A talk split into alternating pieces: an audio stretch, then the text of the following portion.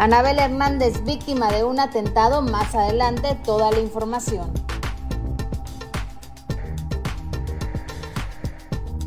Peso Pluma paga caro cancelar Viña del Mar y es que fue abucheado. Se reactiva el caso de Héctor N. En vivo tendremos todos los detalles. Hoy nos acompaña en cabina Flora Amargo.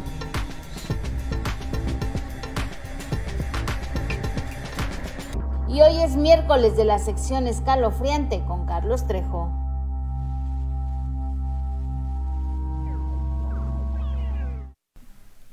Muy, muy, muy, muy, muy, pero muy buenos días, bienvenidos, bienvenidas, gracias por hacer el gran favor de acompañarnos a través de YouTube, a través de Facebook en Gustavo Adolfo Infante TV en este miércoles 28 de febrero, último día, último miércoles.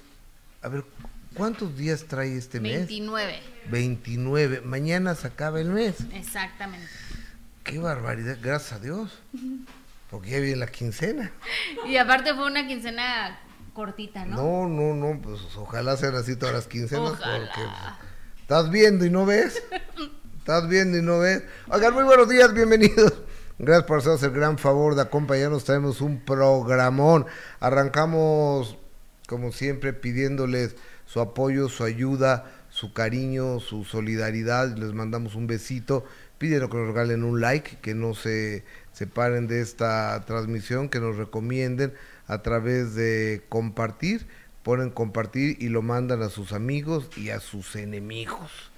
¿Tá- tá- ¿Estás de acuerdo, no? Sí, Gus, me gusta. Muy buenos días. Qué gusto saludarte, Gus. ¿Cómo Saludar estás, a Jessica? la gente que ya está muy bien, Gustavo. Como tú lo dices, contenta de que ya mañana es quincena, de que empieza el mes de marzo, de que ya se siente el calorcito, la primavera, Semana Santa, vacaciones y así. Está maravilloso esto, Sí. maravilloso el eh, cómo está el clima.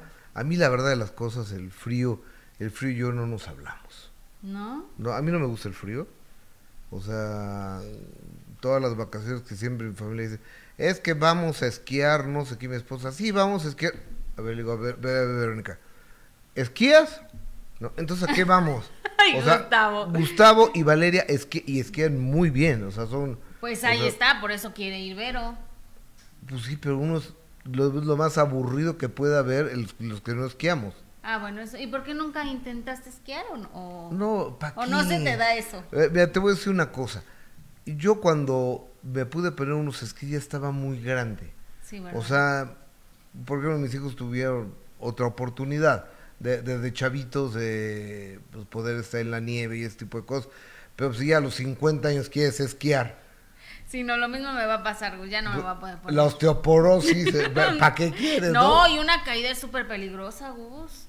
Camila Sodi, ¿no? Apenas tuvo una caída No en la sé. nieve, sí, tuvo una caída en la nieve y estuvo estuvo en vigilancia médica porque sí fue grave su caída. Mira, muy la, peligroso. La primera vez que yo fui a esquiar, me dice el coque, que el coque Muñiz dice, Gustavo, no esquíes. Le digo, ¿por? O sea, te van a decir, mira que es bien fácil, no sé qué, aquí y allá. Ahí arriba en la montaña, cuando te caigas, te quedes solo, nadie te va a ayudar. Y tiene razón. Una vez quise esquiar, exactamente, me caí allá arriba y todo el mundo pasaba volado junto a mí. O sea, es hasta peligroso. Sí, o sea, ¿no? eres un estorbo. Eres un estorbo, o sea, po- porque todas son bajadas. Entonces está uno de estorboso ahí, o sea, te pueden hasta a- arrollar. No, y la fuerza que debes de tener en las piernas, ¿no? La, con tanta varice y O sea, esas cosas ya no, Gus. habla de ti, habla de ti. Ya no se puede, una tiene Habla- que, habla por tiene ti, que levantar las piernitas en la noche para que le circule la sangre. Ah, bien. menos mal. Yo no estaba hablando de esas cosas. Yo las levanto en la noche para que me circule la sangre. Pero, o, o sea, yo eh, de, de repente, eh, yo me acuerdo, Valeria la primera vez que fue a esquiar entró al ski school y, y en media hora estaba, eh, eh, estaba bajando las montañas, en Sí, media hora. Pues es que cuando estás chiquito lo aprendes todo más rápido, Gus. Pero ya a nuestra edad, pues ya qué. Ya nada más vas a la nieve, que te caiga la nievecita y a ver a tus hijos cómo están esquiando. a la más. Michoacana. Vas a la Michoacana a comprar A la tus- nieve, a la nieve. Pero yo, pre- yo sí prefiero el frío, la verdad. Pero pero también se agradece ya el calorcito porque fue un invierno muy rudo, entonces ahora ya empezamos con, con el calorcito, por lo menos aquí en la Ciudad de México, pero ustedes cuéntenos dónde están, qué tal está el clima, porque parece que o sea, en la mañana hace frío, en la tarde calor y en la noche otra vez frío. Así es Tenemos México. todas las estaciones. Así es México. Oye, este, rápidamente, eh, hoy estamos hablando con Anabel, estamos hablando Anabel Hernández, esta periodista que dicen que sufrió un atentado. Vamos a, a ponerlos a- al tanto al respecto y, decirles que ayer me aventé el noticiario Latinus de Carlos Loret de Mola, que estuvo ocho horas en la fiscalía declarando este por el caso de Pío López Obrador que, que Loret pasó un video donde al señor Pío López Obrador le están dando dinero en sobres amarillos cantidades fuertes no para la campaña bueno supuestamente para la campaña de su hermano Andrés Manuel entonces este señor Pío López Obrador demanda a, a Loret y demanda a Latinos por 400 millones de pesos. Y eh, la persona que le da el dinero eh, va ayer a declarar y sale peleado y amenazado por Pío López Obrador. Fíjate nada más. Entonces, bueno, en todo, a- así las cosas nada más era, era como era como comentario porque es un tema muy muy fuerte, ¿no? Y muy complicado. pues, Pero aparte nosotros no hablamos de eso, hablamos de espectáculos, entonces vámonos con alguien que se llama Peso Pluma, porque en Viña del Mar fue abucheado y eso que no fue. Fíjate más que importante es Peso Pluma, que lo abuchearon sin que fuera. Oye, pero ahorita que mencionas de Viña del Mar, ya supiste qué es lo que está más viral y más sonado. O sea, no es Maná que estuvo ayer en la noche, ya sabes que es lo No. más- El hijo de Andrea Bocelli. A ver, ¿por qué? ¿Ya lo viste? ¿No? Que, que aparte de ser, a ver si me ayudan por favor, a- aparte de que canta espectacular este joven, pues es un chavo muy guapo. Y entonces tiene, fíjate la diferencia de ver a un chavo como, como el hijo de Andrea Bocelli, que tiene una excelente voz, que tiene carisma, que es guapo, que tiene ángel y que conquistó Viña del Mar, cuando vemos otros ejemplos de hijos de famosos que nomás no dan una. O sea, cuando ves este chavo, dices, no, pues sí hay que, hay que apoyarlo. Hay que apoyar mira, esos talentos. Ser hijo de alguien no te Garantiza. asegura o te garantiza el éxito. Sin duda. Los hijos de Pedro Infante, ¿quién? Ninguno. Los hijos de Jorge Negrete, ¿quién? Tampoco. Los hijos de Lola Beltrán. Mm, mm, no. O sea, ya te puse tres ejemplos Y de, de tres de los más grandes que, que ha habido, de Lucha Villa, de... O sea, te puse tres ejemplos. De José José, Ay, no. Me cae muy bien Marisol, pero pues no. este... O sea, cada quien tiene que irse abriendo camino, paso, y el ser el hijo de alguien, yo creo que ni siquiera te allana el camino. Yo creo que en ocasiones te pone hasta piedras en el camino. Y también depende de- del, del papá o que lo quiera que lo quiera apoyar o la mamá, ¿no? En el caso de Alejandra que nunca apoyó a su hija, pero en el caso de Alejandro Fernández que siga apoyando a su hijo, que él se presente en los palenques, pero que su hijo es el que le abre. Entonces, qué padre que tu papá te siga abonando el camino. Y para aparte de que le abre, todavía va y, y hace un dueto con él, o sea, muy bien eh, a Alejandro con, con el heredero, con Alex Fernández, y está bien padre. eso. Pero, pero es un chavo con talento. Por ejemplo, eh, los hijos de Pepe Aguilar, eh, tiene a Ángela y a Leo, este, los dos, bueno, Ángela va muy bien, pero Leo está forjando su camino también. Y tiene otro hijo que fue el del problema de los chinos. Que ha dado de qué hablar por otras cosas. Pues sí, eh, eh, es que es que no todo mundo, no todo mundo puede ser este no no todo mundo nace con ese talento y aparte deja el talento, tienes que tener una estrella, un ángel, un carisma para gustar en el espectáculo, porque puedes cantar maravillosamente bien y no Pero triunfar. tiene ángel, pero si no tienes ángel, ¿no? Carisma, empatía con el público, no, pues nomás no se Es da. que luego hay muchos que dicen que Ve al tienen, pobre de José que Joel. tienen chamuco. Ajá, sí. José Joel, hijo, qué bruto. O sea, O sea, ese pobre. tiene chamuco. no, yo iba a decir que no tiene ángel, pero bueno. No, o sea, lo, lo, lo que pasa con Pepito, con la neta y con todo respeto, es que aparte de que no canta, No. Que canta horrible, es pesado, Sí, es muy pesado. es mamila. Sí. O sea, es agresivo con la gente. Entonces, este, empieza a insultar a la gente, empieza, a ver, les voy a explicar, a ver qué. Sí, muy prepotente se ha visto últimamente, la verdad. Últimamente, desde que lo conozco. Mm. Pues pobre, porque la verdad es que siendo hijo del gran príncipe y nomás no pegó nunca en la vida, pues ni cómo ayudarlo. Pero fíjate, ve al hijo de Andrea Bocelli, que se Ah, ve ya que, tenemos el video del hijo de que Andrea. se ve que es encantador, Gustavo, que canta impresionante y que conquistó Viña del Mar. Y ¿Y que ahora es viral, sí, y ¿Él que ahora, y que ahora es viral en, en las redes sociales. No, no, pregunto porque luego en ocasiones ah, ah, se- hay cegueras que se heredan y no tampoco eh, conozco muy bien el caso del señor Bocelli, pero vamos a ver al hijo de A Andrea ver, vamos Bocelli, adelante. Tantito, por la música. Dimmi quando tu verrai. Dimmi quando, quando, quando. L'anno, il giorno, l'ora in cui. Forse tu mi bacerai.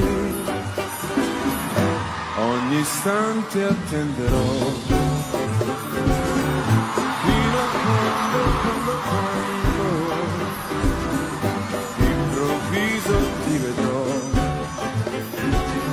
sorridente accanto a me se vuoi dirmi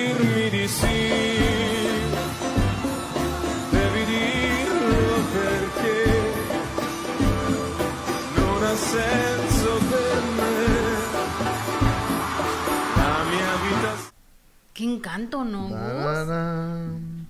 Tara, tara, tara. Y se ganó a la gente, le Qué padre. aplaudieron. Y ahora es viral el chavo porque, pues la verdad es que aparte de que, de que se mos- mostró talento, se ve encantador. Oye, pero fíjate que, que Maná estuvo ayer ahí. Mana estuvo ayer ahí, exactamente. Y, y yo te voy a decir una cosa. Yo estaba, estaba viéndolo. Dije, qué padre que llamaron a Denise de Calaf. Qué malo eres, Gustavo. ¿Por qué? ¿Por qué o qué? O sea, la verdad es que siguen siendo un grupo importante. Importantísimo. Importantísimo. Fer canta muy bien, tienen temas increíbles y todo, pero tú lo dices por, por, el, por Pues- su aspecto. Pues, se parece a Denise de Calaf, la neta. Pero es un grupazo. Maná tiene uno de los mejores shows que me ha tocado ver en mi vida, ¿eh? Es que algo se hizo, aparte él en la cara. Sí, Que- para ayudarse, pero nos ayudó. Mira, ya un día Mónica Noguera, eh, en de primera mano contó que un día se estaba desangrando este cuate cuando vivían juntos porque se hizo una, no sé, lifting de cara, algo así, que le cortaron aquí, se ya andaba desangrando. Entonces lo comentó Mónica Noguera y entonces llegaron las las llamadas de los abogados de Fer de Maná diciendo que le iban a demandar. Ay, porque según eso tenía un contrato de confidencialidad o una cosa así, entonces Mónica pues, se sacó de onda, pero está bien, para eso son las cirugías plásticas y para eso son los cirujanos plásticos. Yo soy pro cirugía plástica, se nota, ¿verdad? Pro cirugía plástica. Sí. Pero vayan con, con cirujanos certificados para que no les dejen un ojo por acá y el otro por allá. Sí, pero este a, a Fer yo creo que le levantaron mucho las cejas, no, no sé, O sea, ¿le abrieron aquí para estirarlo así todo? creo que sí. Ah, no, pues con razón ve cómo quedó, Gustavo. O, o sea, aquí eh, eh, es que no sé, tampoco soy cirujano plástico, no sé qué le hicieron a, a Fernando Olvera, ¿no? De, de Maná. Oye, pero el que el grupazo es un grupazo. Maná, no hay la menor de las dudas. Oye, y rápidamente, es que dicen, es que hay que envejecer con dignidad. Pues envejecer con dignidad es envejecer viéndote bien o es envejecer viéndote viejo. No, no. Cuando tienes, hazte lo que necesites. Entonces yo creo que se pueden poner cremas, se pueden pintar el pelo, se pueden este, poner botox y Sus hacer, sí, carillas. o sea, lo que se necesite, Solo se vive una vez porque uno le va a andar pidiendo permiso No, a los demás no, de verte como tú quieras. Los que criticamos somos los que no tenemos para operarnos. Tú no te preocupes. No le hagas caso a los envidiosos. Eh, ¿Me hablas a mí? Sí, por si te critican a ti No, me va.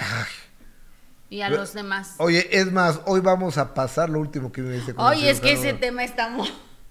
Lo último, espérame, lo último que me dice con el cirujano, porque también habló mi cirujano de la de la ampliación del, del Agrandamiento. miembro- el agrandamiento del miembro masculino. Ay, Dios. Pero eso no lo necesitamos. Se ve los problemas que hay. Cálmate. Ok, Oye, pero lo a- platicas. a- en un momentito más va a pasar. Eso, pase la voz, ¿eh? Tenemos eh, eh, la opinión, bueno, una entrevista con Rigoberto Arambur hablando del agrandamiento del miembro masculino. Por si a alguien le interesa, ahorita les vamos a dar toda la información, ¿no, Gus? Exactamente. Oye, eh, nos enlazamos en este momento con mi compañero de Sale el Sol, Flavio Machuca, que ha estado puntual en la cobertura informativa de, de una marcha de Dani Parra, porque Dani Parra, eh, digo, eh, Héctor Parra, hoy tiene audiencia esta tarde y es una audiencia muy importante. Flavio Machuca, muy buenos días, y gracias por esta colaboración, hermano. ¿Cómo estás? Compañeros, ¿cómo estás? Gus, Jesse. Hola, pues un gusto estar con ustedes. ¿Cómo se encuentran? Aquí, aquí seguimos afuera del Poder Judicial de la Ciudad de México. Y como bien dices, eh, minutos antes de las 11 de la mañana entró Dani Parra y su abogada Samara a una audiencia de alegato de apelación. Esto quiere decir que van a revisar extensamente el caso de Héctor N para que pueda haber una nueva resolución. Recordemos que la audiencia pasada, eh, los magistrados se declararon imposibilitados de darla.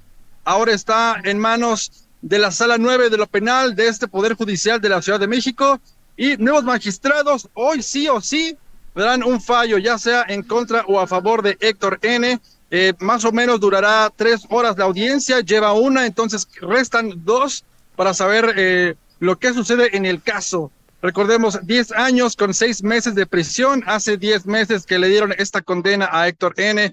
Así que afuera hay gente, no va a haber marcha Gus, es una concentración pacífica de más o menos 50 personas, no tampoco son muchas, pero sí te puedo decir que la gente está hasta rezando por esta liberación o al parecer posible liberación para Héctor N en dos horas más. Oye, lleva dos, dos años, ocho meses Héctor Parra encarcelado.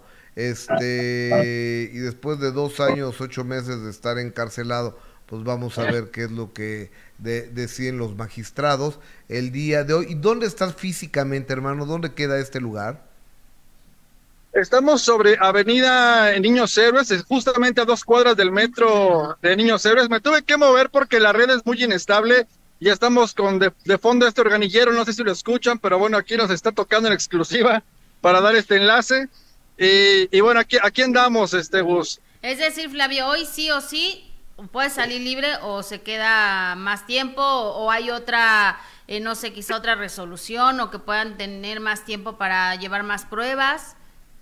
No, hoy es la resolución, es decir, te- le van a decir, ok, tu apelación está a favor de, de ti para que juntes más pruebas y entonces se abra un nuevo juicio. Y la otra es que le digan, ¿sabes qué? Eh, ya se queda así, ya no, ya ni le muevas, la sentencia ya está. Entonces, eh, esa, es la, esa es la única posibilidad que hoy tiene Héctor N de, de poder eh, reducir esta sentencia, ¿no? Que, que hoy los magistrados digan, ok, está bien, tu caso no fue bien expuesto, tu caso tiene por ahí algunas eh, dudas, ¿no? Y entonces le den un chance más de poder comprobar, pero vamos, la sentencia ya está, solamente se busca reducirla o que, que le digan hoy, ok, sí, está mal, vamos a ver qué procede, pero hoy, hoy, no, hoy no sale, hoy definitivamente no sale, solamente es lo que les comento, sí. Flavio Machuca, gracias como siempre por este puntual reporte y un abrazo. Gus, buen día, Jessica, buen día. Gracias. Gracias. Estamos, Hasta luego. estamos pendientes. Sí, qué tema tan complicado, ¿no, Gus? Va- vamos a ver qué es lo que el magistrado decide, si hay la posibilidad de aportar más pruebas para la posible disminución de esta condena del señor Héctor Parra, o dice la sentencia está firme y son 10 años, 6 meses que tienes que pasar eh, en prisión. Y la realidad, Gus, es que y toquemos madera, que no nos veamos nunca involucrados en, en en casos y cosas de, de leyes y de magistrados y de jueces, porque la verdad es que lo que se ve en los casos que se ven en nuestro país, ¿no? De la poca justicia y de la poca validez que le dan a las víctimas, está de miedo. Oye, la doctora Sequeira que nos hace favor de hacernos un donativo, gracias doctora Sequeira, hasta Costa Rica Pura Vida. Dice, ella se de- dedica a la armonización facial y estética. Saludos desde Costa Rica. Vengan acá y los botoxeo. Ay, voy para allá. ¿Acabas el programa o ya? No, yo creo que el viernes, ¿no? ¿Acabas el, programa o urge? Soy una profesional, Gus. El fin de semana me lo tomaré. Fíjate que a mí me gusta el pimpirimpi, ¿no? A mí me pusieron este células madres y me pusieron otra cosa la semana pasada, ni te diste cuenta. No. El jueves, el jueves por la noche, ¿ya lo tienes eso, Dulce? Y, y estuve con el doctor Rigoberto Aramburo. De, de eso se trata la, la cirugía, la cirugía plástica, que no se note.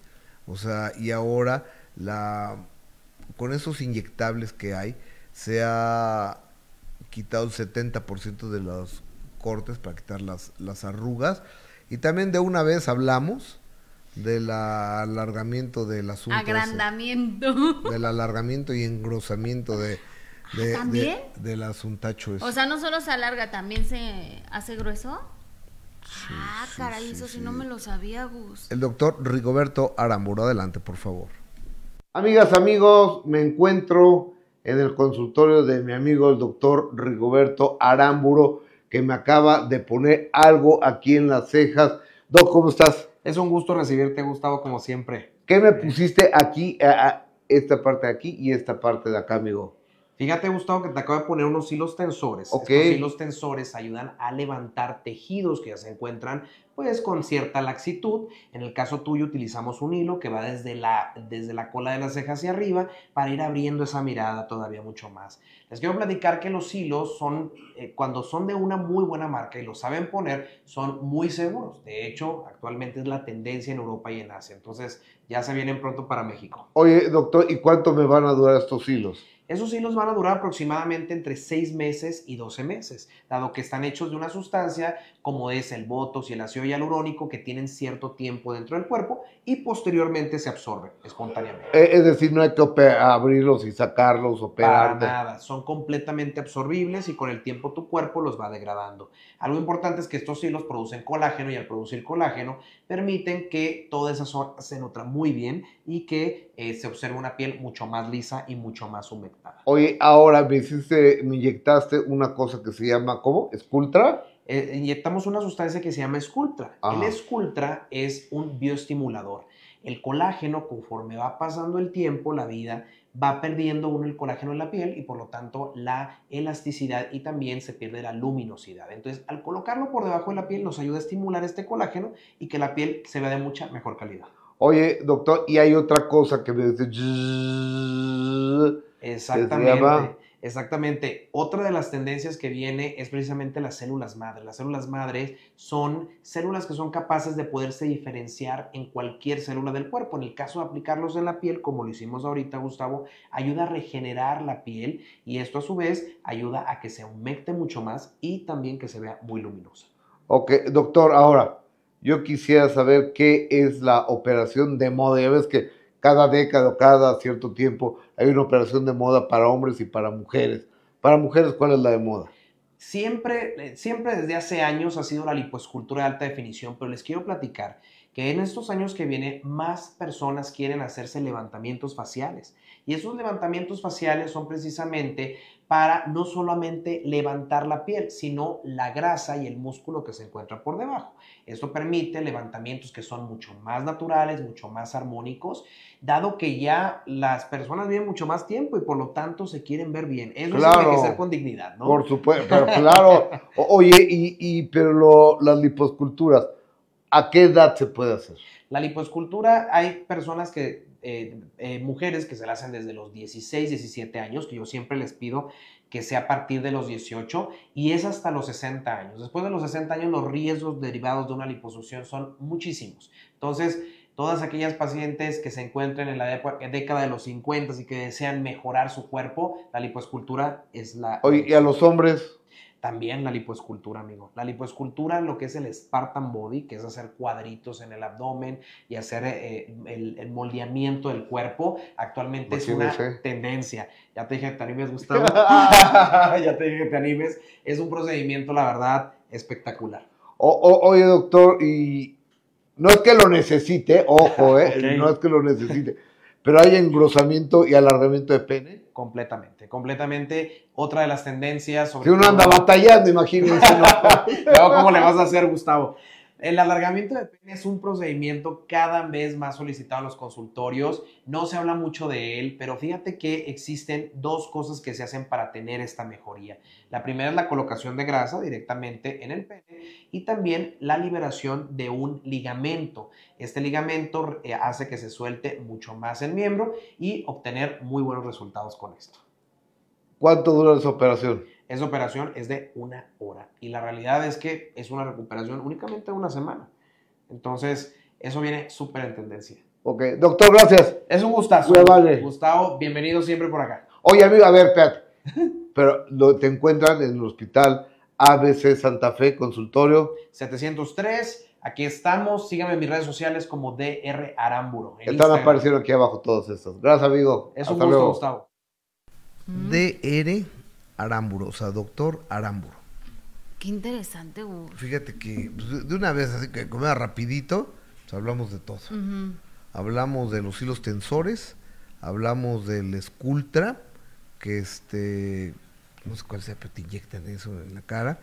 También hablamos de las células madres que eh, te ponen como un rodillito, entonces te, te, te va picando así poquito y te va poniendo las células madres este, también de la lipoescultura y también del agrandamiento y engrosamiento del asuntacho para los hombres. Uh -huh. Ahora, no, yo no sabía tanta cosa, Gus. No, pues yo tampoco. Oye, pero interesante, ¿no? Lo de la, la lipoescultura que cada vez se la hacen más jóvenes las chavas. Pero antes de los 60 años. Antes de los 60 años, porque eso puede, después de los 60 años puede traer muchas complicaciones. Híjole, Mira, estoy a tiempo todavía. Sí, sí, sí, estás en, en, buena edad. Estoy en buena edad de hacérmela. Estás en buena edad de, de, hacértela.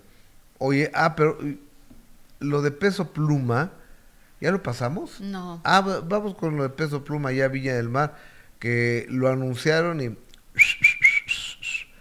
las ventadas de jefe y demás a peso pluma, pues, pues, les canceló. Es que empezó a sonar un tema de él y pues obviamente a la gente no le gustó nadita. El de ella baila sola. Exactamente. Que fue la canción del año, ¿eh? La canción del año, según en los premios Lo Nuestro, este, fue la canción del año, yo creo que sí. Sí, sin duda.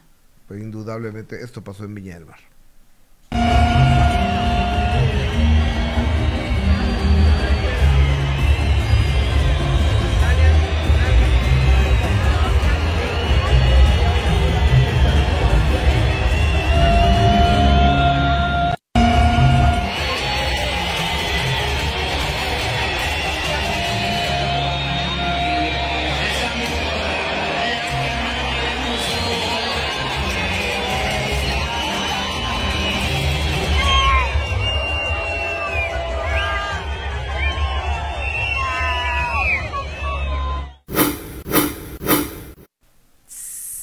Les gustó nadita escuchar obviamente la música de Peso Pluma, pues porque obviamente Gus está molesta la gente de que era de los más esperados en este Festival de Viña del Mar y pues él decidió, decidió cancelar. Oye, y fíjate que la periodista Atsiri Cárdenas de Guadalajara, co colega periodista, publicó en sus redes sociales lo siguiente Peso Pluma. Con respecto a la información sobre el cantante Peso Pluma, estaría o habría sido internado en cinco lunas de Maluri, en Jalisco. Recién hablé personalmente con la directora del lugar, dice Atsiri Cárdenas, la señora Liliana Luna, quien me autoriza a publicar el contenido de nuestra conversación, lo cual hago. También me autoriza a publicar las fotografías que adjunto Este, no las tiene las fotos, ahorita se las paso. Eh, fotografías que adjunto y que aseguran que fueron sacadas de contexto en varias publicaciones. Ella me informa, dice Atsiri Cárdenas, que el cantante nunca ha estado internado ahí con fines de rehabilitación por algún tipo de adicción o enfermedad emocional, que sí estuvo ahí como integrante de un retiro espiritual, pero hace cinco años, con solo tres días de duración. La directora me explica que cuando Hassan Emilio Cabande, que llama este cuate, nombre real del cantante, estuvo ahí, no era cantante y conoció el lugar gracias a que la familia del cantante tenía amistad con ella, la directora. Con el tiempo Hassan se interesó en participar en algunas actividades altruistas y eso fue lo que sucedió en el año 2019 cuando él decidió por iniciativa propia participar en ese taller de retiro espiritual. La señora Luna me hizo la aclaración que las fotos que están circulando en medios de comunicación están sacadas de contexto dado que dos de ellas corresponden a la época de 2019 de su retiro espiritual. Las otras dos donde aparece gorra negra con las iniciales de LA fueron tomadas recientemente en la ciudad de Miami cuando coincidieron con él. Las cuatro fotos que comparto en el spot, la directora acepta haberlas compartido en su página de Facebook del Centro de Rehabilitación, pero lamenta, dice que hayan sido utilizadas en una historia que no es y que no corresponde a la realidad. Se los voy a, se los voy a pasar todos para que compartir vía aquí está Espérate, se, se lo estoy mandando Es decir, por- que sí estuvo en este centro, pero no porque él estaba, estuviera ahí pidiendo ayuda o estuviera en tratamiento ni nada. pero en el 2019 Ajá. estamos hablando de hace cuatro años y estuvo tres días nada más Ok. y, y no por drogas y, y aparte pues al verlo pues te das cuenta que Peso Pluma está mucho más chavito ahí ¿no? Sí, sí, sí. Y la verdad es que no se ve que tuviera problemas este, de ese tipo, ¿no, Gus? O sea, la verdad es que no. yo no lo sé no, no soy experto para Ay, para no, sí se ve muy calificarlo chavito, yo creo caso. que yo creo que sería una irresponsabilidad de mi parte decir de sí me parece que tenga problemas emocionales problemas de adicciones o no cómo saberlo Pero nunca lo hemos visto en situaciones así. lo única Como la, a otros, por ejemplo, a eso me refiero. lo- la única vez que, que lo vi te, tra- trastabillando. ¿eh? fue en Las Vegas pero pues se había echado unos traguillos ¿no? Exacto, pero pues estás en- estabas en Las Vegas, ¿no? Es como dices. en la ciudad del pecado Exacto. de las luces de neón, de las máquinas tragamonedas, de los grandes casinos. Y aparte en la foto sí se ve que ya tiene A ver, va, va, Tiene va, bastante- enséñenme las fotos, por favor. bastante tiempo. Mira, o sea, les blurean la cara a todos y Peso Pluma es el del lado izquierdo de, de claro, pues, de, de claro con un suéter en B, como gris clarito con rojo. Ese es, ese es Peso Pluma. Vamos a ver la, la siguiente, por favor. No, definitivamente Ah, no, no. nomás una, quedan cuatro, yo se las mandé. Ay, Definitivamente esa foto no, no es este no es actual. Se, se nota clarísimo que se ve muy diferente. Obviamente pesó Plumagus, entonces por eso empezaron también todos estos rumores que, que aseguraban haber estado en este centro de rehabilitación tras el rompimiento con, con Nicky Nicole que tenía que haber eh, pues estaba tan mal y en depresión que por eso había ido a este centro de rehabilitación en Guadalajara, pero bueno, estas fotos muestran que, que son muy viejas eh, cuando lo captaron ahí y ya dicen que fue por un retiro espiritual, entonces, ¿por qué no, no creerle, no Gus? Exactamente, o sea, yo, yo no creo que la, la directora de esto, y aparte andar con la cola entre las pavos, sacada de onda porque eh, están poniendo que si se droga, no sé qué, que tienen problemas de, de drogas, o sea, sí estuvo aquí, pero también la señora para que lo sube a su página, ¿no? Claro, un poco de privacidad. O ¿no? sea, si, si el señor, a lo mejor al peso pluma le vale, le vale sorbete, ¿eh? Yo creo que sí. Él incluso publicó que estaba eh, en un estudio de Los Ángeles grabando. Y también lo captaron, ¿no? Lo captaron en Los Ángeles, entonces, y aparte fíjate, el, el hecho de que a lo, quizá a lo mejor él estuvo ahí o quizá a lo mejor tiene la, la causa muy buena de ayudar a esta gente y a lo mejor le sigue haciendo cosas que a lo mejor no sabemos, ¿no? Y que por agradecimiento quizá cuando estuvo en este, re- en este retiro, él va seguido a este centro de rehabilitación y está intentando ayudar y, y, pues el hecho de que lo vieron ahí decir que estaba en un tratamiento, pues también me parece muy aventurado y más cuando no hay pruebas de eso. Totalmente. Vamos a ver, mira, ah, ahí, ahí está esa foto con la gorra negra. Esa fue tomada en Miami, que recientemente dicen que se lo encontraron. Y eso es cuando, cuando fue, está ahí, le blurea la cara a todos los demás personas que están en la fotografía y nomás aparece eh, Hassam. Ujú. Pero también la señora, ¿para qué lo sube, no? O sea... Gustavo. Bueno, pues ella lo, lo quiso compartir, pero pues gracias a que ella comparte entonces esta foto podemos ver que son viejas, Gus. Que O son sea, fotos de hace so- mucho tiempo. Que son fotos de hace mucho tiempo, que no está en el centro de rehabilitación y que si estuviera, pues también qué bueno que está pidiendo ayuda, ¿no? Pero Ah, en este caso no lo es. Afortunadamente hay lugares especializados eh, con las personas que no pueden controlar sus emociones y que las llevan por el lado de, del alcohol, de las sustancias ilícitas y que finalmente son problemas emocionales. Hoy venía hablando con Omar Villarreal en la mañana. Qué, qué gran labor hacen estos cuates. eh. Libérate Laguna. Que, que, pero, pero otro día hablaremos, el viernes hablaremos eh, con él para, para platicar de, de esto. Y finalmente yo creo que cualquier centro, que sea un centro realmente de ayuda, porque hay otros donde los tienen como secuestrados y cuando son eh, los anexos, he escuchado que hay tratos inhumanos para que ellos. los ¿eh? golpean, que no les dan de comer, sí. Pero creo que ya, ya no existían, de hecho, este, esos Gus. No lo sé. Creo, ¿eh? Creo que la casa de los famosos tampoco les dan de comer. ¿Por qué no están peleando por cinco salchichas? Sí, no, qué relajo. Es que de verdad, Gustavo, siempre digo lo mismo, pero es que la casa de los famosos está muy agresiva y muy violenta. Todos los días hay peleas, enfrentamientos, ¿no?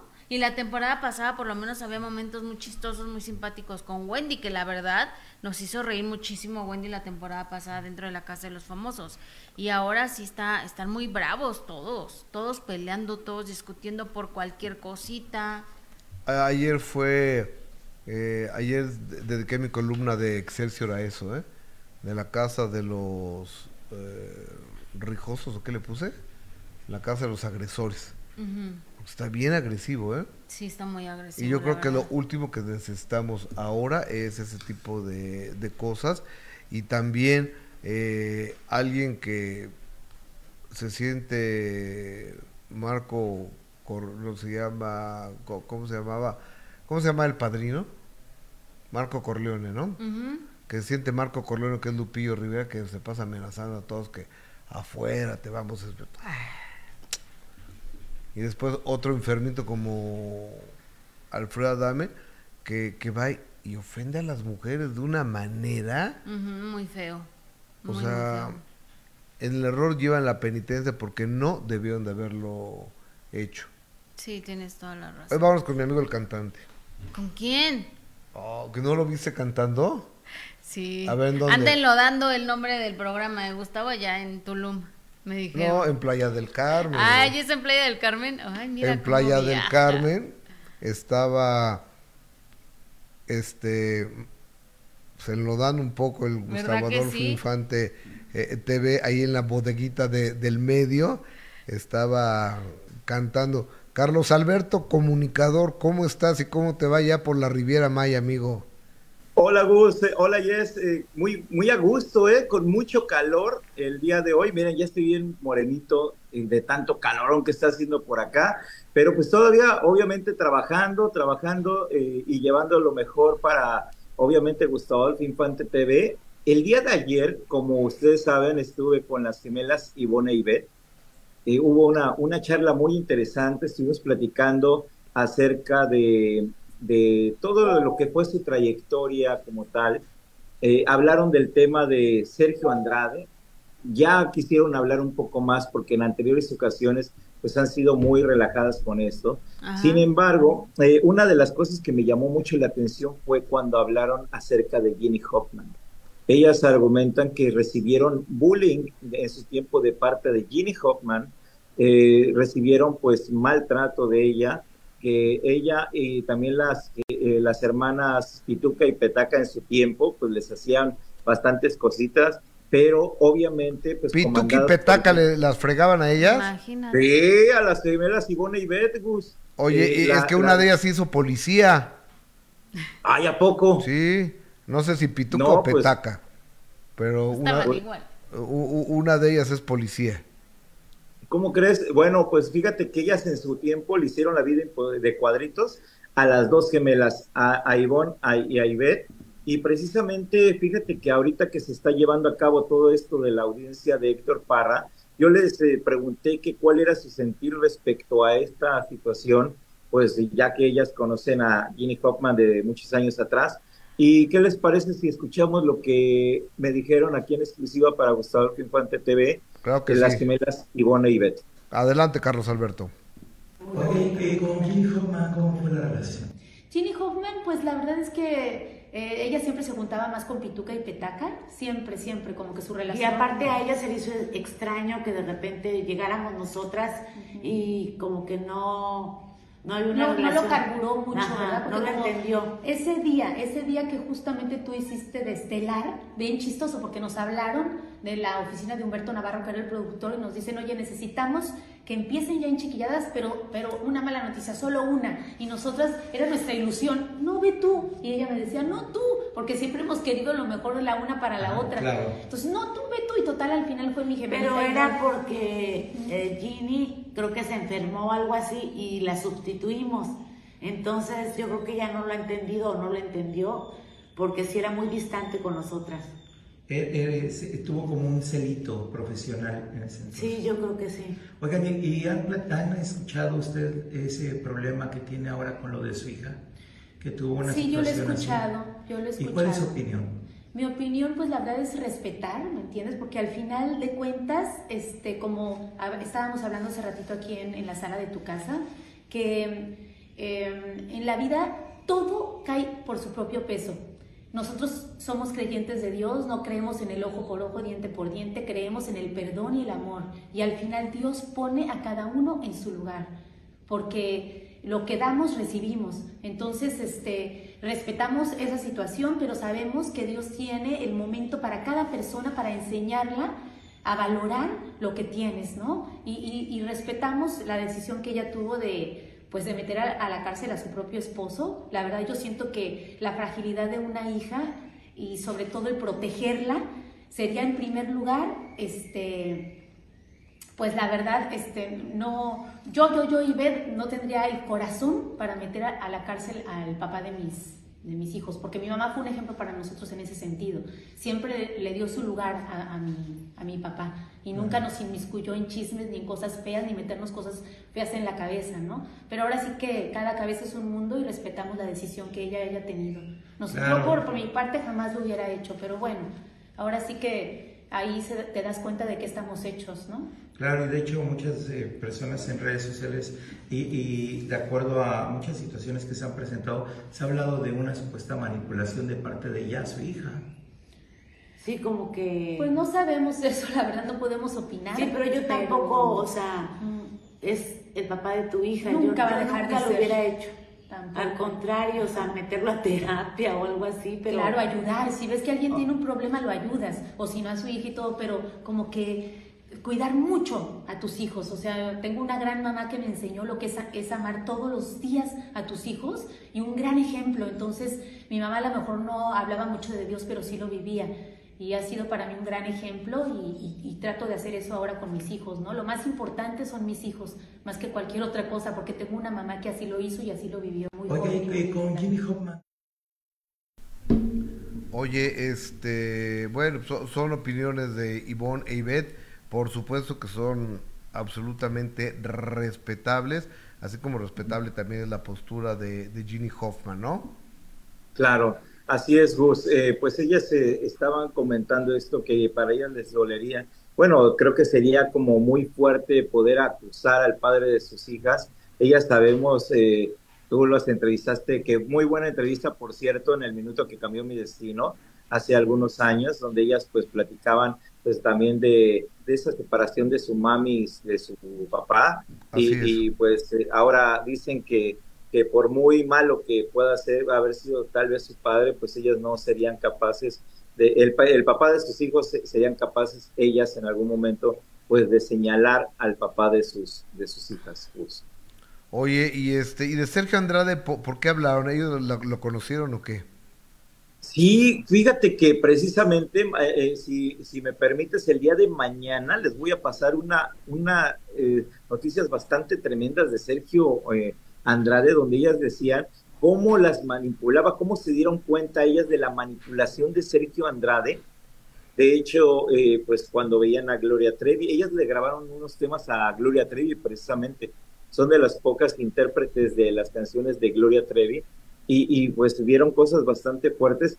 Cabe mencionar que su mamá, este, la señora Delia, jamás las dejó solas con Sergio Andrade. ¿eh? Eso sí es algo muy importante. Ok, qué bueno que Delia Jaimes, la mamá de Ivona y Bet, Claro. no las dejó solas porque muchas son las desgracias que ha habido cuando dejaban a las niñas con este, con este asqueroso. Ah, claro, por supuesto. ¿no? Oye, Una Carlos, y hoy tienes una cita en la tarde, no me digas con quién, pero tienes Sí, una sí, cita Gus, importante. el día de hoy, fíjate, voy a estar con el Diamante Negro. Voy a estar con Ah, Roberto. Palazuelos. Carlitos, te digo, no me digas con quién y me lo dices. ¡Ay! Oye, Carlitos, Quería no, que fuera Negro soy sorpresa. yo, mira. por- Carlitos, cántanos algo, ¿no? Usted me cuenta que nosotros dos fuimos amantes. Qué hermoso. Dale. Ay, Qué hermoso. Tenemos que Oye, Carlitos. ¿pero qué? ¿Ya agarraste chamba ahí en el, este, la bodeguita del medio de Playa del Carmen o qué? Pues ahí ando viendo a ver qué onda. A ver si nos venimos que sea una vez al mes, ¿no, Gus? No, ya regresa, Carlos. Bueno, ya voy, ya voy para allá. Van a Ok, ver. amigo. Bueno, gracias, Carlos. Uh, que te vaya Gracias, muy bien con el diamante gracias. negro esta tarde. Gracias. Un Hasta fuerte luego. abrazo. Bye. Gracias. Bye, bye. Carlos Alberto, comunicador desde la Riviera Maya. Ay, fíjate, con tantos talentos, mi querido Carlitos. Que, que, que aparte me cae increíble, la verdad, ¿eh? No tenía el gusto de conocerlo antes. Oye, y su programa de YouTube, ¿sabes cómo se llama? ¿Cómo? Lo que se ve no se juzga. O sea, ¿sabes por qué? ¿Por qué? Por aquella declaración de Juan Gabriel, cuando le pregunta a Fernando, ¿Rincón? Fernando el Rincón, ¿es usted gay? Y dice, lo que se ve no se juzga.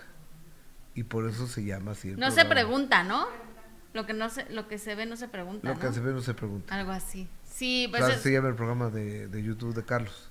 ya, le, ya le prometí que lo voy a ver. Ya lo voy a ver vos. Sí, pues velo. Sí, lo voy a ver, pero la verdad es que no tenía el gusto de conocerlos y hemos hecho muy buena química, fíjate. Sí, Carlitos, es un gran ser humano, la verdad. Es un buen tipo, ¿eh? Sí, hemos hecho buena química. Y además está muy chistoso. está muy chistoso. Y tiene mucha tela de donde cortar, Carlitos. Pero Oye, bueno.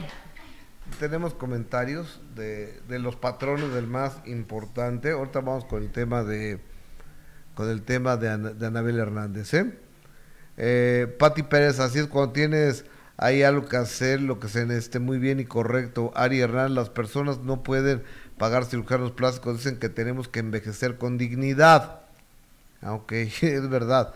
Norma Hernández Mendoza, ustedes hacen comentarios de burla y propician que sus seguidores también los hagan. No me agrada. Te están hablando. ¿A mí? Pues sí. Ari Hernández, cada quien paga lo que puede y envejece con dignidad. Eh, Jenny Oliva, justicia para Héctor Parra, saludos a todos, dice Raúl Sánchez. Eh, Flor Estrella, libertad inmediata para el señor Héctor Parra. Estel Grichel, justicia para Héctor Parra. Doctora Sequeira.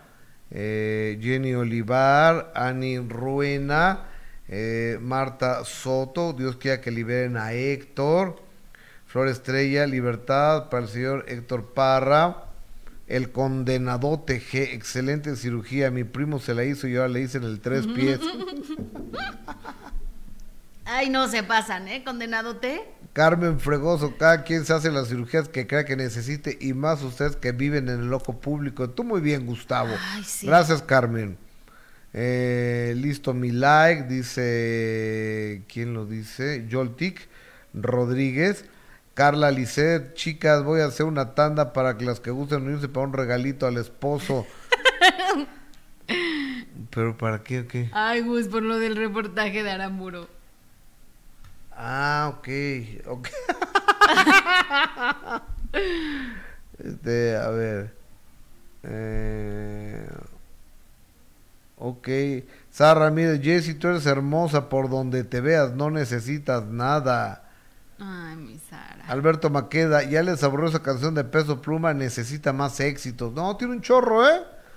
O sea, ni creas que esa es la única que tiene, ¿eh? Rosa Méndez, ayer pasaron unas fotos en un programa de USA, está en Los Ángeles grabando Exacto. Pedo Pluma, no Peso Pluma, no Pedo Pluma. Adrián de la Barrera, eh, Sara Ramírez, este Rosa Méndez, Carla Lisset, hija, todos sus comentarios y todos sus puntos de vista y opiniones, por supuesto que los valoramos y los agradecemos muchos. Oye, a ver, platícame el supuesto atentado en contra de la periodista Anabel Hernández. Oye, Gus, pues qué bueno que dice supuesto, porque a través de las redes sociales, a través de, un tuit, se dio a conocer supuestamente que Anabel estaba informando que había sufrido un atentado, que ella estaba bien y que más adelante hablaría al respecto al caso y lo que había sucedido. Obviamente nos, nos, nos extraña esta situación, Gus, porque pues tampoco es algo que digas, híjole, qué raro que pase en México un atentado, ¿no? Desafortunadamente, para Anabel Hernández en este tuit pone, hola, buenas noches, acabo de ser víctima de un atentado, venían a matarme, tengo mucho miedo, les estaré dando más detalles en cuanto esté en un lugar seguro. Esto fue en una cuenta de Anabel Hernández, supuestamente a través de Twitter y compartí esta fotografía. Afortunadamente, unos minutos después, Anabel Hernández aclaró lo que había sucedido. Vamos a ver a Anabel Hernández que pues relata lo que sucedió. Hola, soy Anabel Hernández, periodista de investigación. Eh, lamento comunicarme hasta este momento. Eh, he tenido noticia de que en México ha circulado una falsa noticia, una falsa información de que supuestamente yo había denunciado un atentado. Esto no ocurrió y esta cuenta de lo que era antes Twitter a mi nombre es una cuenta falsa. Repito, no he recibido ningún tipo de atentado ni he recibido ningún tipo de amenaza. Me parece importante aclarar esta información. Eh, agradezco, por supuesto, sus mensajes de apoyo, de, de afecto, pero eh, es lo peligroso de este tipo de informaciones falsas en un país donde constantemente matan, asesinan y censuran a periodistas es muy peligroso porque lo que se genera a través de estas campañas de desinformación es que cuando realmente pueda ocurrir un atentado, cuando realmente la vida de un periodista está en peligro, después las autoridades ni la opinión pública prestarán atención. He pedido a mis representantes legales en México que notifiquen tanto a las autoridades como a la plataforma X que esa cuenta es absolutamente falsa. La única cuenta oficial, el único canal de comunicación que yo tengo directamente con mis lectores es este. Cualquier tipo de información que yo quiera revelar o que trate de mi persona será canalizada a través de esta comunidad. Si bien es cierto, yo soy la periodista que en exclusiva la mañana del 30 de enero pasado reveló que el gobierno de Estados Unidos había realizado una investigación sobre el financiamiento de la Organización Criminal Internacional de Tráfico de Estupefacientes radicada en Sinaloa a la campaña presidencial de Andrés Manuel López Obrador en el 2006, información que esa noche fue publicada por su parte por dos medios norteamericanos, información que yo, repito, pude confirmar directamente, no solo a través de funcionarios del gobierno de Estados Unidos, sino a través de fuentes directas de la organización criminal, No permitiré, bajo ninguna circunstancia, que ningún grupo político y que ningún grupo de interés quiera utilizar mi nombre. Fíjate, es muy interesante lo que dice primero Gus, porque a través de las redes sociales, pues sí, cuántas veces hemos visto eh, que, que filtran información falsa y, y un tema tan delicado como puede ser un atentado. Súper grave. Y ahora que ya no tienen las dos palomitas en ex, que ya no tienen esta verificación, pues suele ser más peligroso y más riesgo, ¿no? Ahora con tantas cosas que hay de que si te, te hackean tu cuenta, que si te hackean este el WhatsApp, o sea, ya se pueden meter a todo. Por ejemplo, el caso de la esposa de la, la señora Miriam, la esposa de Julio César Chávez, que le hackearon su WhatsApp. Ah, no supe. Le hackearon su WhatsApp y Nicole, que, que aparte es una chava encantadora y divertida, tuvo contacto con los que le estaban hackeando, habló con ellos y recuperó la, el WhatsApp de su mamá. ¿Qué les dijo? Denme el WhatsApp de Ajá, mamá. incluso hasta ellos le dijeron, no, pues si quieres que hackeemos una cuenta ahí nos avisas. ¿A poco? Ella compartió a través de las redes sociales, Gus. Imagínate, se pone en contacto ahí con ellos, estuvo tres horas hablando por teléfono con estos tipos que se dedican a, a hackear lo- las cuentas de, de WhatsApp y logró que le regresaran la cuenta de WhatsApp de su mamá. ¿En serio? Te lo juro, Gus. Ah, Deja de hablarle a y Nicole estuvo compartiéndolo a través de las redes sociales.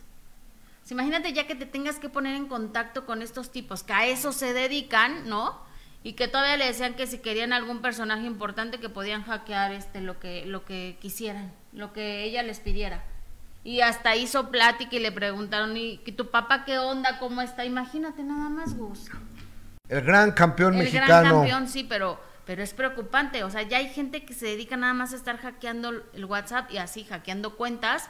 Pues, ¿qué podemos esperar? Oye, el, seguridad de, el tenemos. de Cintia Clisbo, ¿te contero que lo hackearon? También la hackearon, exactamente. La, la hackearon y yo fui el primero que, que me di cuenta, ¿no? El primero que me di cuenta porque me estaban pidiendo 32 mil pesos Te escribieron de la cuenta de... de la cuenta de Cintia Clisbo te, te lo voy a hasta leer. Ujú. Claro que yo siempre les sigo la, la jugada a estos güeyes a ver si, si, si tengo algo. Ajá.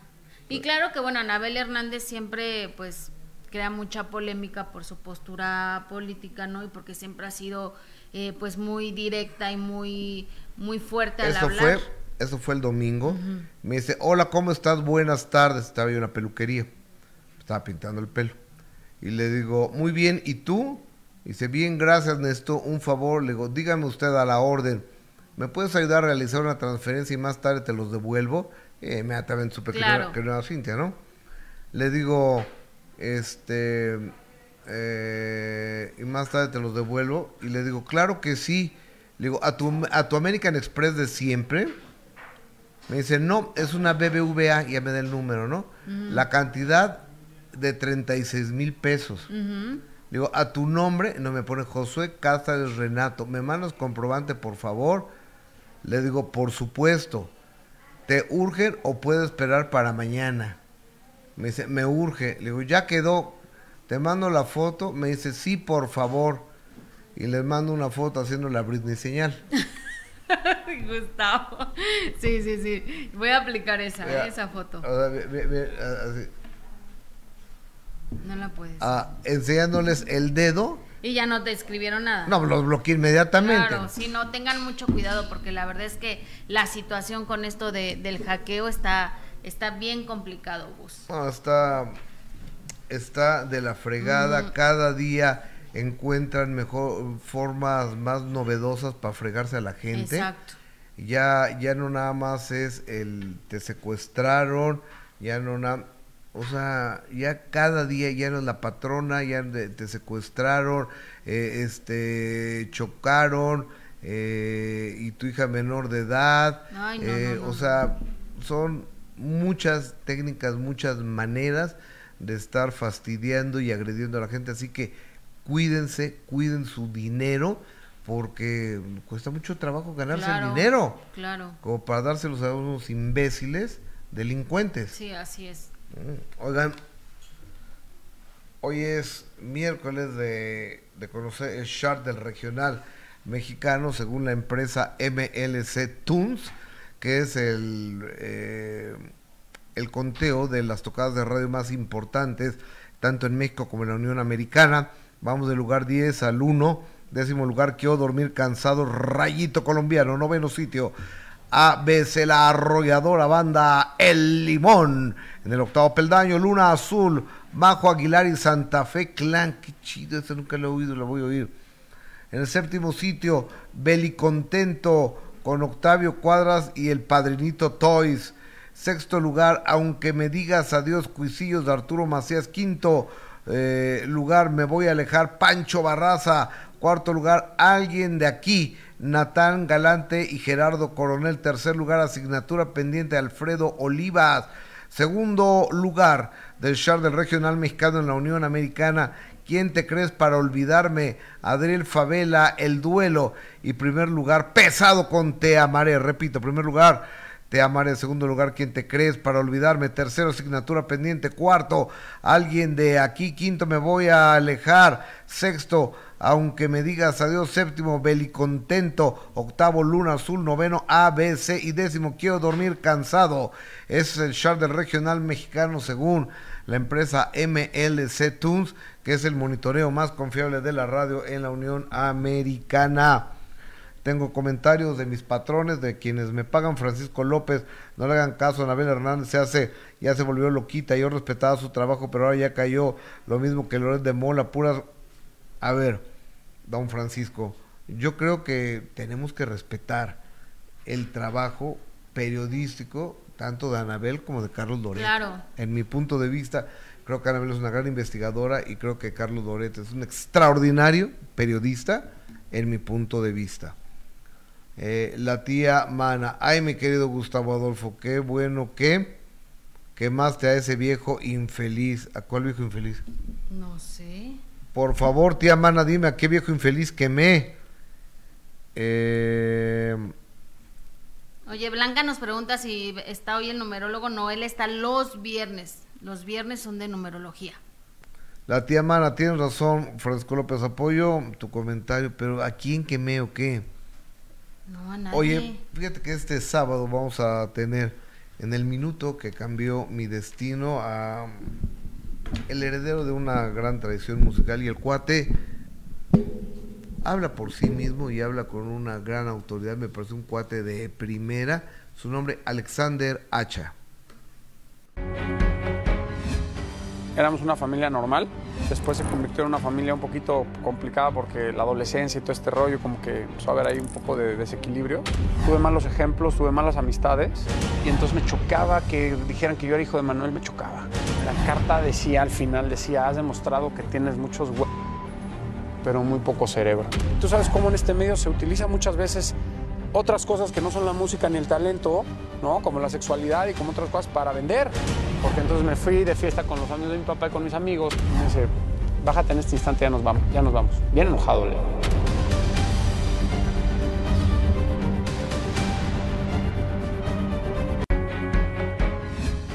Éramos una familia normal, después se convirtió en una familia un poquito complicada porque la adolescencia y todo este rollo como que empezó a haber ahí un poco de desequilibrio. Tuve malos ejemplos, tuve malas amistades y entonces me chocaba que dijeran que yo era hijo de Manuel, me chocaba.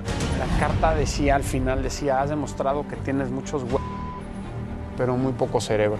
Tú sabes cómo en este medio se utiliza muchas veces otras cosas que no son la música ni el talento, ¿no? Como la sexualidad y como otras cosas para vender. Porque entonces me fui de fiesta con los amigos de mi papá y con mis amigos. Y me dice, bájate en este instante, ya nos vamos, ya nos vamos. Bien enojado, Leo.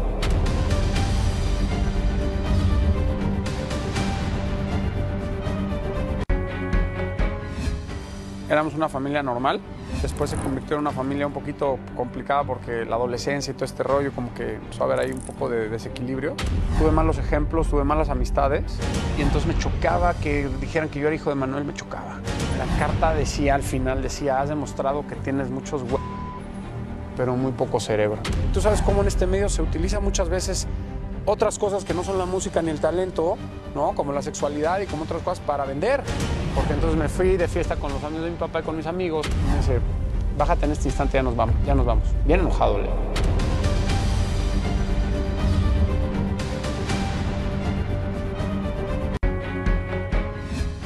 Éramos una familia normal, Después se convirtió en una familia un poquito complicada porque la adolescencia y todo este rollo como que empezó a haber ahí un poco de desequilibrio.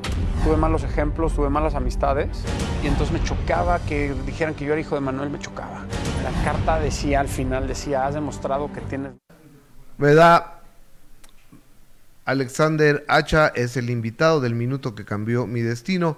Próximo sábado, 8.30 de la noche, a través de Imagen Televisión, Canal 3, 3.1. Fíjese que en ese programa del minuto que cambió mi destino, ya tuve la oportunidad de, de recibir a, a Flor Amargo y me da mucho gusto decirle bienvenida a, Hola. a tu casa. ¿Cómo estás, Flor?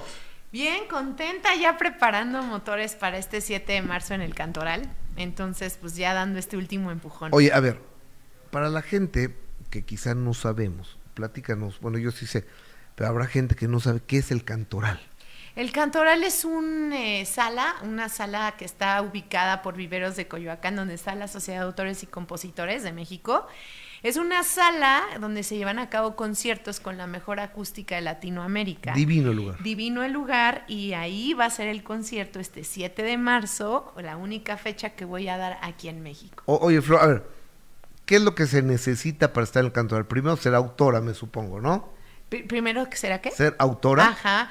Eh, bueno, no, para, para entrar al concierto nada, nada más No, los o sea, pa- pa- para que tú vayas, o sea, para que tú eh, tengas la oportunidad de cantar ahí. Ah, bueno, para tener la oportunidad de cantar ahí, pues yo creo que pides el espacio, pero ahí es la Sociedad de Autores y Compositores, justamente, donde todos los compositores pueden ir a intentar si pueden estar en esa sociedad, y ahí mismo está el Cantoral, y el Cantoral ahí va a ser el concierto, y los boletos ya están en Ticketmaster, así que nos vemos 7 de marzo, única O- fecha. Oye, ¿y qué va a pasar? Yo nunca te he visto en un concierto. ¿Qué va a suceder el 7 de marzo a las 9 de la noche? A las 8 de la noche. A las 8 de la noche. Es un concierto de chile, mole y pozole, donde vamos a meter primero un trío, todo lo que es mexicano, el trío, vamos a meter canciones de ayer y hoy covers, después vamos a hacer algo más alternativo como lo que hago, que soy pianista, voy a meter el piano, voy a tocar piano, algunas canciones íntimas y vamos a cerrar con una banda de músicos increíble y tocar cumbias y ponernos a bailar y a festejar la vida, que de eso se trata. Hoy, Flor Amar, ya... Y el día de hoy vienes preparada con todo y tu teclado. Sí. O tu piano, o como se llame esto. ¿Cómo se llama? Piano, ¿no? Piano, sí. Ajá. ¿Y vas a tocar algo? Sí, voy a tocar algo para todos ustedes. Como yo soy de Oaxaca, les voy a hacer un popurrí.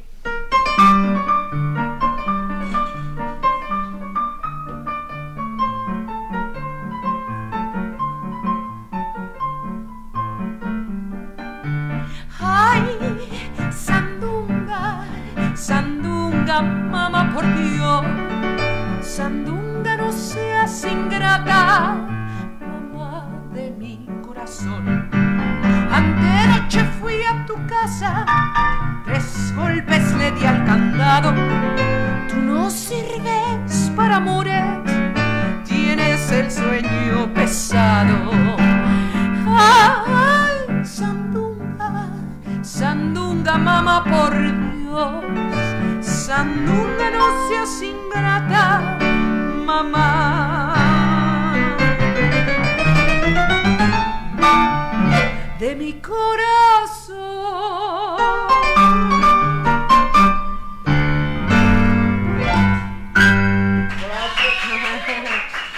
Oye, bravo, bravo.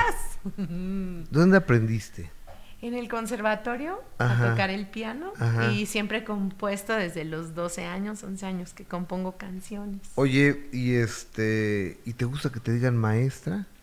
Pues no, a mí me gusta que me digan flor. Me gusta echar, como que me siento más en confianza cuando me dicen flor que maestra. Es como, ay, Pe- no, pero, pero, pero cuando llegas ahí a, a la sociedad y Ay, eso compositores, ahí todos se dicen maestro. Ajá. Entonces, la maestra Patti Cantú, el maestro maestra. Roberto Cantoral, el maestro sí. Martín Urieta, el maestro la, la, la, así todos los maestros, ¿no? Ahí sí soy maestra y les digo, a ver niños, les voy a enseñar. Soy su maestra, Flor Amargo. O, o- o- o- oye, Flor, yo sé que, que tú me contaste toda la toda tu historia Todo. de, de Toda. vida en el minuto que cambió mi destino, pero pues ha de haber alguien dentro del público que no haya visto esa historia. ¿De dónde viene Flor Amargo, Flor? Pues Flor Amargo viene desde muy atrás, cuando empecé a los seis años a tocar el piano. Una niña que su única compañía era la música, que mi madre sacó adelante con mucho esfuerzo y trabajo y que mi sueño siempre fue, eh, pues, un día poder ayudarla. Y el día de hoy mi mamá es mi primer fan. Flor Amargo surgió el nombre porque era una banda y después el flor, el verbo amar que es para lo que yo vengo aquí. Amar, go en inglés es ir a amar, entonces yo le di ese significado. Flor Amargo es un proyecto que inyecta alegría tanto a mí como a toda la gente que me escucha. Empecé en las calles de la Ciudad de México, en los metros, en, las, en los camiones, en los mercados y hoy he llevado mi música por todo el mundo, España, Francia, eh, Austria, todos los países y estoy muy contenta de ser una representante de la mujer mexicana luchona que empezó desde abajo por todo el mundo. Oye, ¿tú naciste para, para esto o cómo descubres esa vocación? Cada quien creo que traemos una misión en la vida, pero la cosa es encontrarla. Pues yo creo que encontré mi misión cuando mi abuelo me ponía mucha música de los años eh, 40, 50 y me enamoré de la música y posteriormente el primer día que yo vi un piano supe que a eso me iba a dedicar. Yo nunca tuve una duda de que mi amor y mi motivación iba a ser la música. Entonces jamás yo he dudado, yo mi cuerpo me lo pide, es algo que no tengo opción de hacer o no hacer. Mis manos me piden tocar un piano y mi voz me pide interpretar una canción.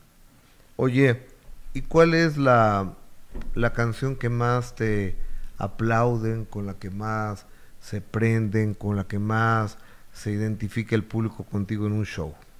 Creo que una de ellas es Loca, que es una canción muy movida, muy este histriónica, y también el set mexicano, cuando canto Llorona, Sandunga, cuando canto La vida en rosa, como que esas canciones es las que más conectan al público con sus emociones y a la otra parte con su festividad y su alegría. Oye, ¿y traes, traemos a la loca? Claro que sí la traemos. Un cachito, aunque sea, este ¿no? Es, Un cachito este es un loca. poquito, incluso va un poquito más este, prendida y ustedes me dicen si está bien el volumen. Pero esta es la canción de La Loca para todos ustedes, que nos vemos el 7 de marzo Espera. en el Cantoral. Tú síguele, tú síguele, yo te- Única fecha, recuérdenlo bien.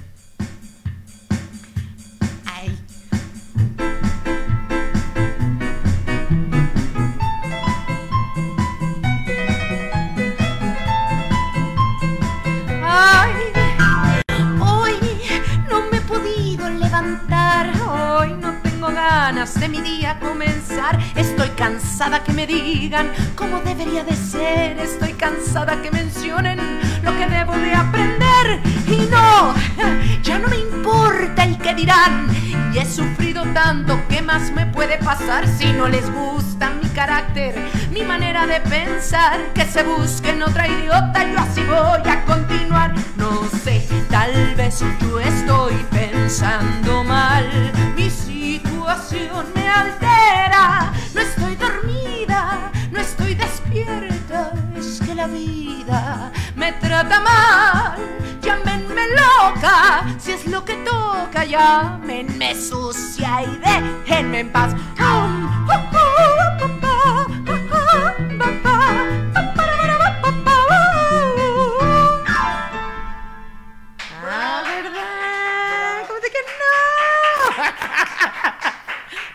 Me abres acá, por favor. Oye, qué chulada. Yo es que la acabo de, como la tengo aquí al lado, tengo una toma perfecta de aquí de tus manos y, y demás. Es una maravilla tocar este, este instrumento, ¿no? Creo que es el instrumento maestro, ¿no? El piano. Sí, el piano son como ocho instrumentos todos en uno. Yo creo por eso aprendí a tocar batería, bajo, guitarra, acordeón, porque todos se engloban. El piano, el piano es como donde nace muchísimas ideas y melodías y armonías. Con esta mano llevas toda la base y con esta haces la melodía, la armonía. Entonces, cada dedo, por eso amo a mi dedito, échame la mano, porque todos mis dedos simbolizan una nota, una, una emoción, Así que amen sus manos. Y más yo que el- toco el piano. Oye, ¿tú, ¿tú sabes que hay licenciatura en piano? Ujú, yo estudié la licenciatura en piano. Y licenciatura en piano y doctorado en piano. Y doctorado en Yo no lo piano. sabía, o sea, fíjate la ignorancia, porque hay un cuate que se llama Andreas Zanetti, ¿lo has visto? Sí, claro, es lo, lo quiero mucho, un saludo. Es un gran concertista Ujú, Zanetti gran de- de, de concertista. piano. Entonces un día platicando me dice, es que como yo soy licenciado, digo, Zanetti, a ver, somos amigos, no me quieras ver, ver la cara de güey. Soy lic- licenciado en piano. Eso no existe, ¿no? Sí. No, sí existe y son 10 años y el doctorado es otra cosa y el piano es un instrumento muy celoso que hay que estar practicando constantemente y es un instrumento que es de mucha dedicación. Todo el mundo entra, voy a aprender piano, mis alumnos, y al mes ya no quisieron. Es muy mental, ¿Das es de muy de orden. Daba clase antes. Ahora voy a empezar un nuevo curso, pero todavía no, porque voy a, después del 7 de marzo de mi concierto, ahí les voy a avisar. Oye, te veo muy entusiasmada con este concierto. Muy Digo, tú, tú, tú rolas por muchos lugares del mundo, del interior de la República Mexicana, pero veo que ahí te siento muy comprometida con el Roberto Cantoral. Sí, con por- el Cantoral, perdón. Sí, porque hacía cuatro años que no tocaba en México, en la Ciudad de México, en un concierto como tal, desde el Teatro Metropolitan, que sea el Metro al Metropolitan, y este concierto pues va a llevar tantas cosas que viví post pandemia, muchas emociones, muchas cosas que me han pasado en esta carrera que Dios mío, eh, entre la, o sea, no, no, no, creo que este cantoral, quien vaya, va a vivir a Flor Amargo como nunca antes yo he dado un concierto. Este va a ser muy especial por todo lo que se ha acumulado durante ya casi cinco años sin tocar en Ciudad de México. En este finales de febrero del 2024, ¿cómo anda el terco corazón? Pues el terco corazón encontrándose. Mira que yo, después de tantas caídas amorosas, tantas caídas en mi carrera, en la vida, el día de hoy mi corazón está como nunca, brillante, dorado, listo, tanto para el dolor como para la alegría, porque no puedes conocer la, alegría si no pasas por un momento de dolor. Y a veces cuando más trabajo te cuesta es cuando más valoras y cuando más humilde te haces. Y yo, a costa de muchas humillaciones, aprendí que el artista se debe a su público y tienes que comprometerte a cada día a ser mejor, porque tienes un mensaje, tienes que dejar mejor el mundo que como lo encontraste. Entonces hoy mi corazón brilla con esa luz, esa luz cara del amor incondicional que estoy aprendiéndome a dar y estoy aprendiendo también a recibir. Muy bonita tu respuesta, pero no me dijiste nada. ¿Cómo está mi corazón? o sea, un choro precioso.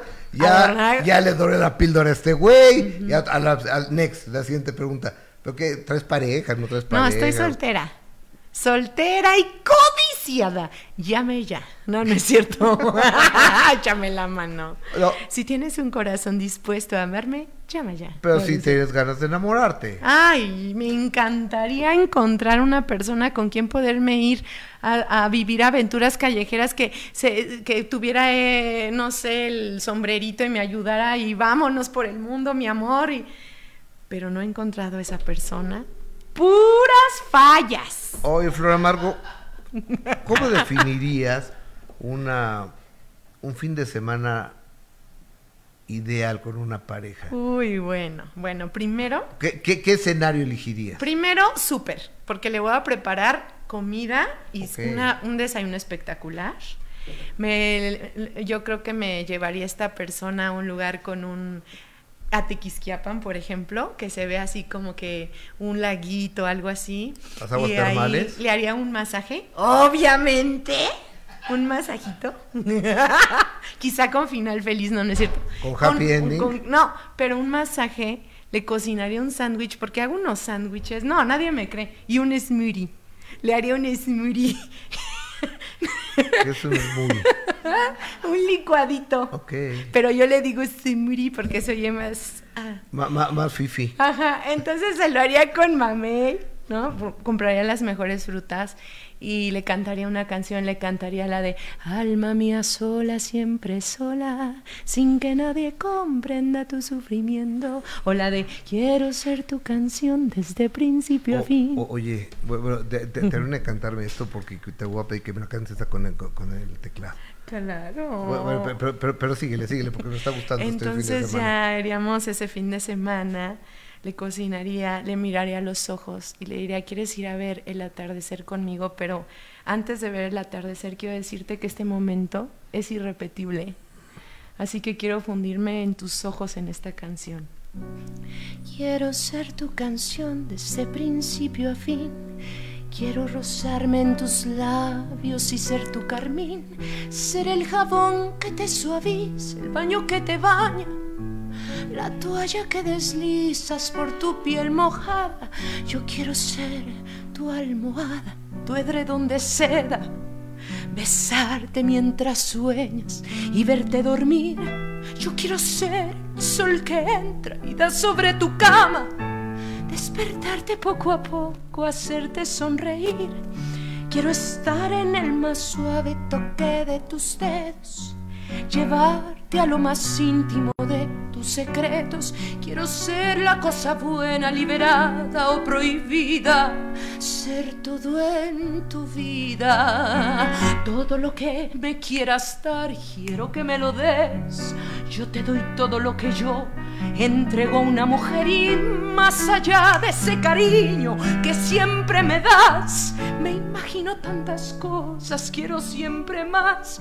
Eres mi dulce desayuno, mi pastel perfecto, la bebida preferida, el plato predilecto. Yo como y bebo de lo bueno y no tengo hora fija.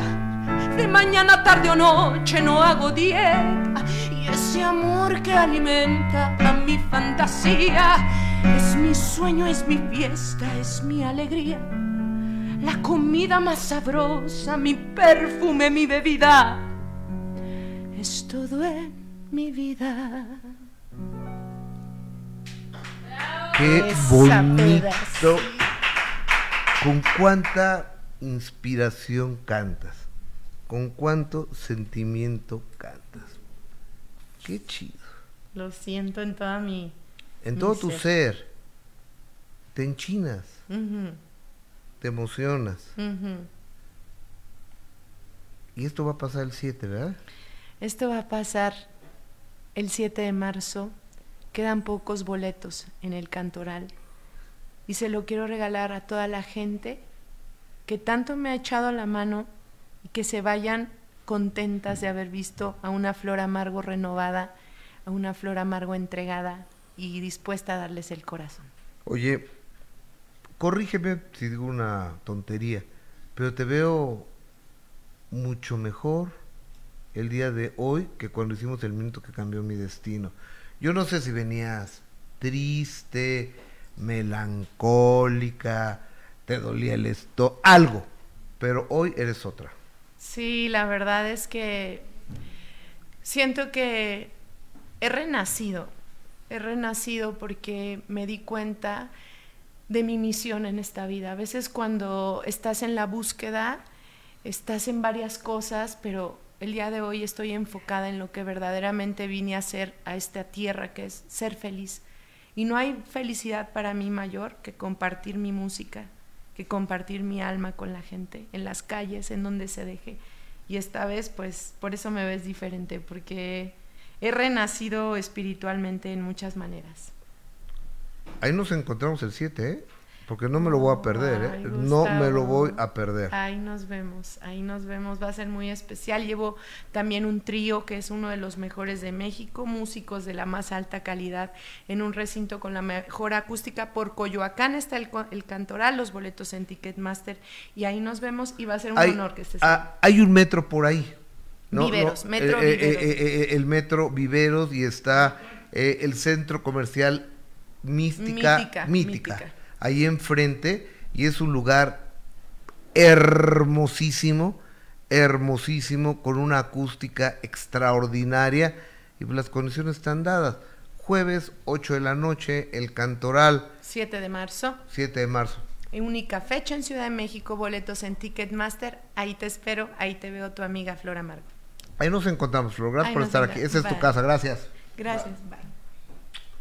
Ella es Flor Amargo, yo soy Gustavo Adolfo. No, espérate, Ah, espérame, vamos a despedir el programa juntos. Ah, es más, despídelo musicalmente como se te dé la gana. esa. El 7 de marzo, ir a... Cambió mi concepto, todo, totalmente, totalmente. Mm, Bien muchas padre. gracias. Eh, el 7 de marzo hoy nos encontramos en, eh, en el Cantoral con Flor Amargo y hoy, si Dios nos presta vida y usted su presencia, 4.30 de la tarde a través de Imagen Televisión, el canal 3.1 de televisión abierta en de primera mano. Despídete con lo que se te dé la gana cantando, tocando, por favor. Claro que sí. Ella es Flor Con todo mi cariño para todos ustedes. Cuando era, cuando era niña, yo tuve una sorpresa al descubrir que en mí todo era belleza. No me resigno a que toda mi hermosura dentro de un tiempo se vaya a la basura. Soy tan hermosa, yo lo sé, soy primorosa, miren bien, soy exquisita, bella, linda, soy grandiosa, soy tan hermosa, yo lo sé, soy primorosa, miren bien y escuchen esto, soy sencilla, soy modesta. La la la la